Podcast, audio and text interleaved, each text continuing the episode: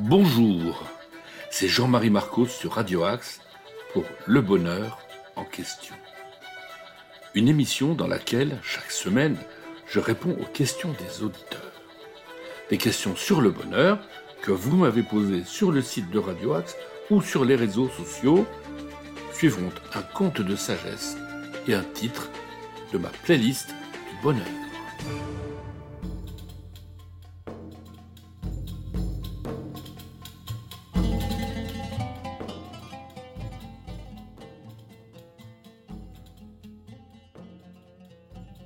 Est-ce que bonheur, c'est une émotion instantanée ou c'est un état d'esprit permanent?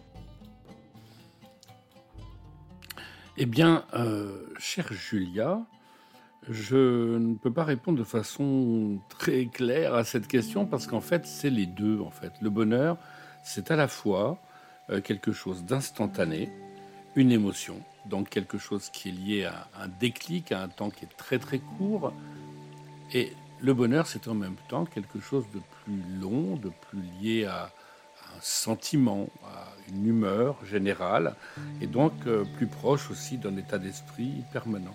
Alors pourquoi ce sont les deux? Parce qu'en fait, le bonheur, il est fait de ces deux ingrédients. D'une part, euh, un bonheur instantané au moment où on prend conscience de son bonheur, au moment où on prend conscience de ce que l'on possède euh, et qui nous ravit, qui nous fait vraiment du bien, qui satisfait euh, nos besoins. Et donc au moment du plaisir, au moment de la satisfaction d'un ou de plusieurs euh, de nos sens, eh bien, on a bien un bonheur instantané, ce fameux bonheur hédonique ou bonheur naturel qu'on appelle aussi, et qui est lui plutôt lié donc à des éléments extérieurs, c'est-à-dire qu'on va voir des éléments de notre vie qui vont venir satisfaire nos besoins et qui vont créer un sentiment de bien-être sur le moment, qui est bien du bonheur, un bonheur instantané. Et puis il y a l'autre bonheur, le bonheur beaucoup plus permanent, l'état d'esprit, c'est-à-dire ce que j'avais appelé avec un clin d'œil euh, le bonheur chronique, qui a donné le nom à mon émission et à mon livre. Et ce bonheur chronique, c'est cette joie continue que l'on peut avoir au fond de soi, euh, une forme de, blindage, de protection contre ce qui peut nous arriver de négatif dans la vie. Et ce bonheur-là, il est bien lié à des éléments uniquement internes. C'est bien le fait d'avoir développé un état d'esprit plutôt positif, plutôt optimiste, conscient de notre propre résilience, c'est-à-dire de notre propre capacité à rebondir même après avoir vécu quelque chose de difficile.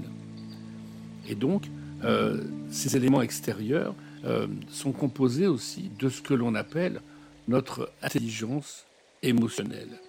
Intelligence émotionnelle, intelligence relationnelle, intelligence spirituelle, toutes ces formes d'intelligence qui nous amènent à un bonheur beaucoup plus serein, beaucoup plus continu, beaucoup, beaucoup plus permanent, y compris si, euh, si nous vivons des moments difficiles. Et c'est grâce à ce bonheur que l'on va passer justement ces moments difficiles que l'on va les haïr et les vivre d'une façon euh, moins désagréable, si elle n'est pas plus agréable. Et donc, bah, cette intelligence émotionnelle qui va nous servir, on peut la travailler. On peut travailler à travers une meilleure connaissance de soi, tout ce qui nous permet de mieux anticiper, connaître euh, nos propres fonctionnements, euh, nous donner de l'auto-empathie, c'est-à-dire cueillir aussi toutes nos, émotions et ne pas les, ne pas les, les refuser, ne pas les, les, nier, mais en effet, les accepter, les prendre avec nous, les accueillir. Cette auto-empathie qui mène aussi une forme d'automotivation, c'est-à-dire que on n'a pas forcément besoin d'une motivation externe. On trouve en nous le moteur qui va nous permettre d'avancer euh, dans la vie. On va trouver aussi cette empathie, cette euh, capacité de, de percevoir les émotions des autres et qui va nous permettre d'avoir une meilleure relation avec les autres et une meilleure ouverture aussi aux nouvelles idées, à ce qui peut nous arriver de nouveau dans la vie. Et cela, bien, cela participe de l'état d'esprit permanent de bonheur. Donc ça se travaille et euh, c'est vraiment euh, une, grande source intérieure qui pourra nous mener euh, à cette forme de bonheur.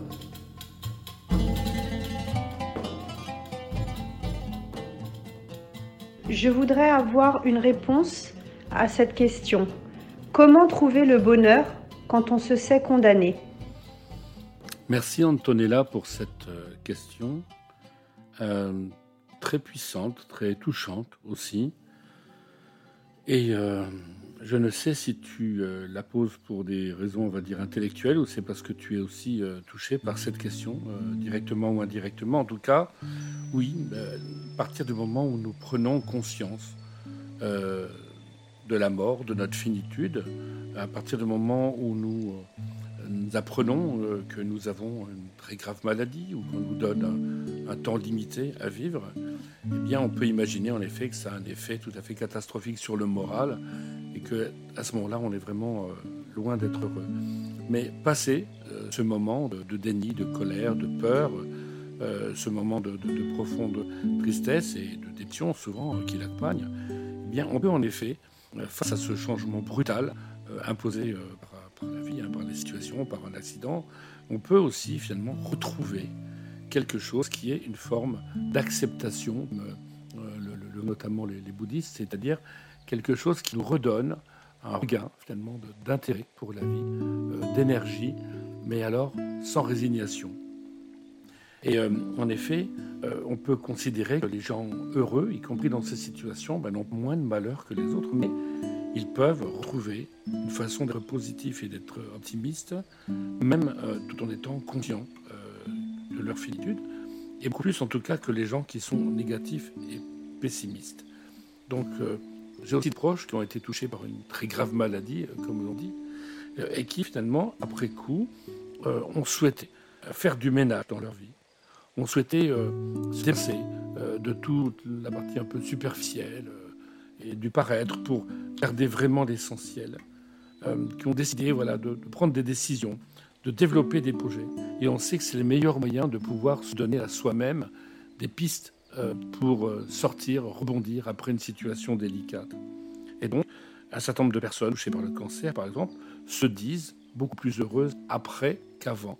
Parce qu'après, elles ont pris conscience, finalement, de leur bonheur dans toutes ces dimensions. Elles ont pris conscience de ces petits moments quotidiens, de, ces petits moments de grâce, de ces petites choses toutes simples, mais qui, euh, lorsqu'on les repère, lorsqu'on les savoure, prennent finalement toute la dimension de la vie et nous, ils font notre vie euh, beaucoup plus belle, comme dirait mon petit garçon. Euh, ils prennent aussi la dimension, chose plus importante, bah, de, ce temps qui reste à vivre et qui est important de, vivre de façon beaucoup plus, beaucoup plus profonde, beaucoup plus en conscience. il, par exemple, euh, de toutes sortes d'études qui démontrent en effet que euh, ces personnes se disent plus heureuses finalement après leur accident ou après leur grave maladie euh, qu'avant finalement, parce qu'elles disaient, elles disent elles-mêmes qu'elles vivaient sans même s'en rendre compte. si on prend autre chose aussi, qui est aussi la vieillesse, il est un fait aussi très paradoxal qui montre qu'en fait les personnes âgées se disent, en tout cas sur toutes les études, plus heureuses que lorsqu'elles étaient plus jeunes, ou que les personnes plus jeunes qui sont interrogées en même temps. Il se trouve que si les gens se sentent plus heureux après 60 ans, c'est parce qu'elles euh, considèrent qu'elles gardent le meilleur de la vie, les meilleurs, euh, les meilleurs, euh, la meilleure mémoire, les meilleurs moments de leur propre vie, leurs meilleurs souvenirs, tandis que les personnes plus jeunes vont repérer dans une situation d'abord ce qui ne va pas, d'abord ce qui les gêne, d'abord le pire finalement d'une situation. Et plusieurs études l'ont montré qu'en euh, montrant un même film, par exemple, à des personnes d'âge très très divers, eh bien, lorsqu'on les interrogeait par la suite, les personnes les plus jeunes ne gardaient que les mauvais moments en mémoire, tandis que les personnes les plus âgées se gardaient des bons moments en mémoire. Et les neurosciences nous apprennent aujourd'hui que notre cerveau est ainsi fait qu'en vieillissant, il a tendance à garder en mémoire uniquement les bons moments et à prendre conscience aussi de, ce qui est encore possible et de faire ce qui est possible euh, pour nous rendre heureux. Donc euh, euh, voilà pour répondre, pour répondre à cette question. J'avais envie aussi de, de lire peut-être quelque chose qui correspond à quelqu'un que j'admire énormément, qui est Philippe Croison, et Philippe Croison, comme il dit lui-même, il dit Je suis mort le 5 mars 1994. Il dit J'affirme que ma vie s'est arrêtée ce jour-là, puis une autre a commencé. J'ai puisé je ne sais où une force surhumaine qui m'a permis de me maintenir en vie. Ce que j'ai vécu, après mon accident n'était que du bonus. Pour Boris Cyrulnik, neuropsychiatre, Philippe Croison est de ceux qui démontrent, comme une aventure stupéfiante, que l'on n'est jamais totalement soumis. Je pense que ce goût du dépassement de soi n'est pas étranger à la victoire contre la mort qu'a remporté Philippe. Il a vu la mort, il l'a côtoyée, elle n'a pas pu l'emporter, il a été le plus fort.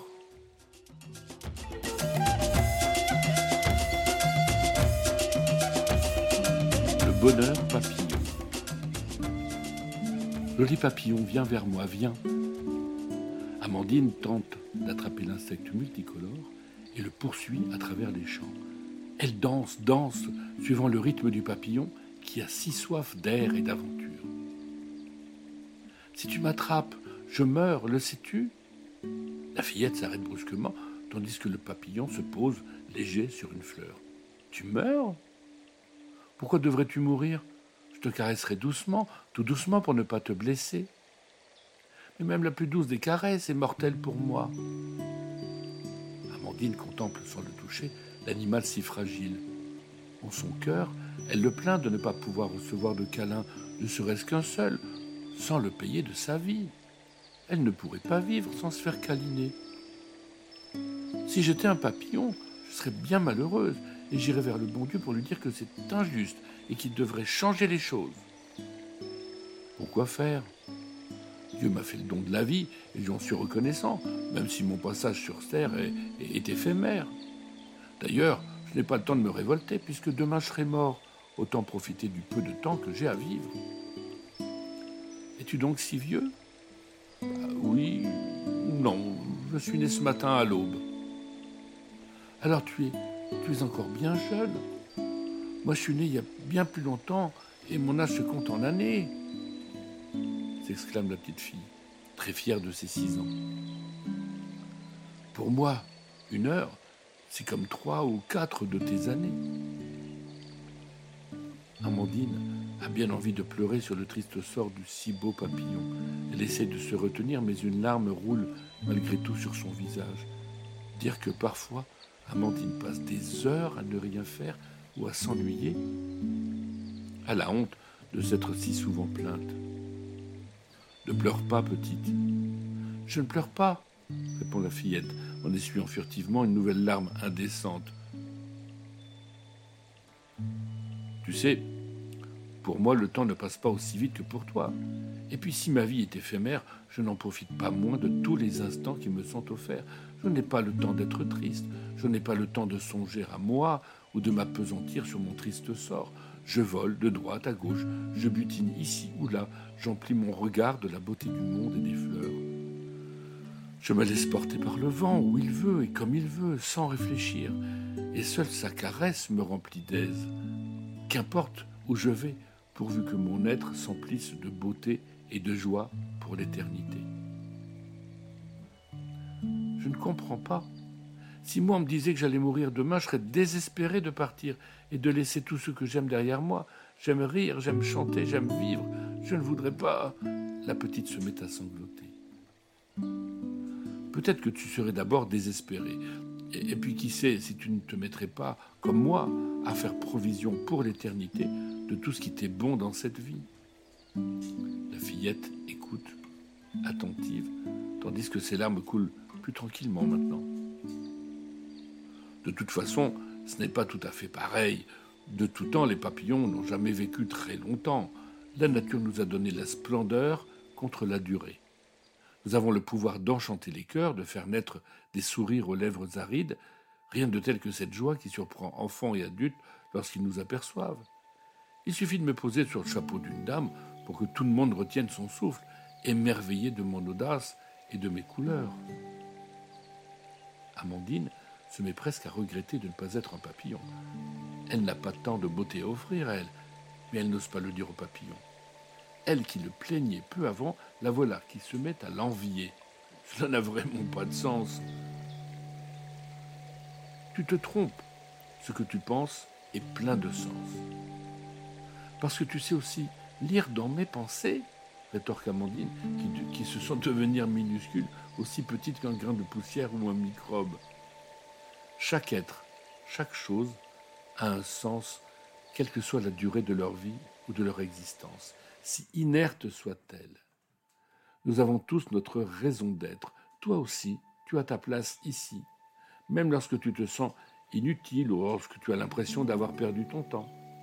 Tu ne réalises pas le pouvoir que tu as sur tout ce que tu approches. Une parole qui te paraît anodine va peut-être changer la vie de quelqu'un sans que tu le saches. Un mouvement ou même un regard peuvent modifier le cours de l'histoire. Et puis, le sais-tu, tu as autant de beauté à offrir qu'un papillon, seulement elle est différente. Vraiment? Oui, c'est sûr. Amandine aimerait serrer contre elle l'insecte si merveilleux. Elle esquisse un mouvement dans sa direction, caressant l'air qui entoure le papillon. Adieu, petite. Adieu, gentil papillon. L'insecte s'élève gracieux dans les airs, tourne un instant autour de la fillette qui le contemple en souriant, puis il la quitte et s'envole vers sa destinée de papillon. Amandine, quant à elle, retourne chez elle, le cœur gai, le visage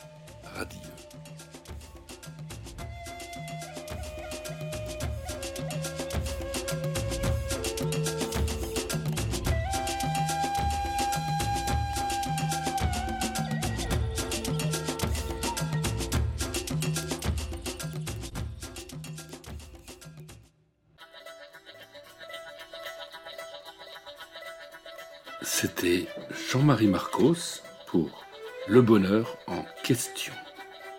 N'hésitez pas à me poser des questions sur le site de Radio Axe ou sur les réseaux sociaux. Je vais maintenant partager un titre de ma propre playlist du bonheur, mais auparavant, je vous donne rendez-vous lundi prochain à 19h sur Radio Axe. Et d'ici là, soyez heureux.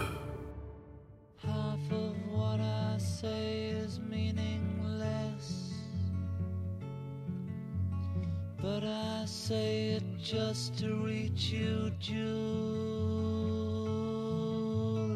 Julia. Julia. Ocean child calls me. So I sing the song of love, Julia.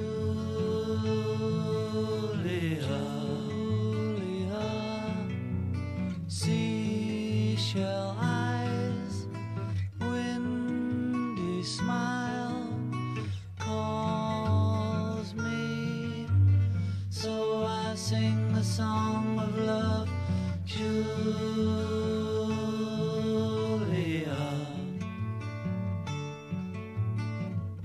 Her hair of floating sky is shimmering, glimmering.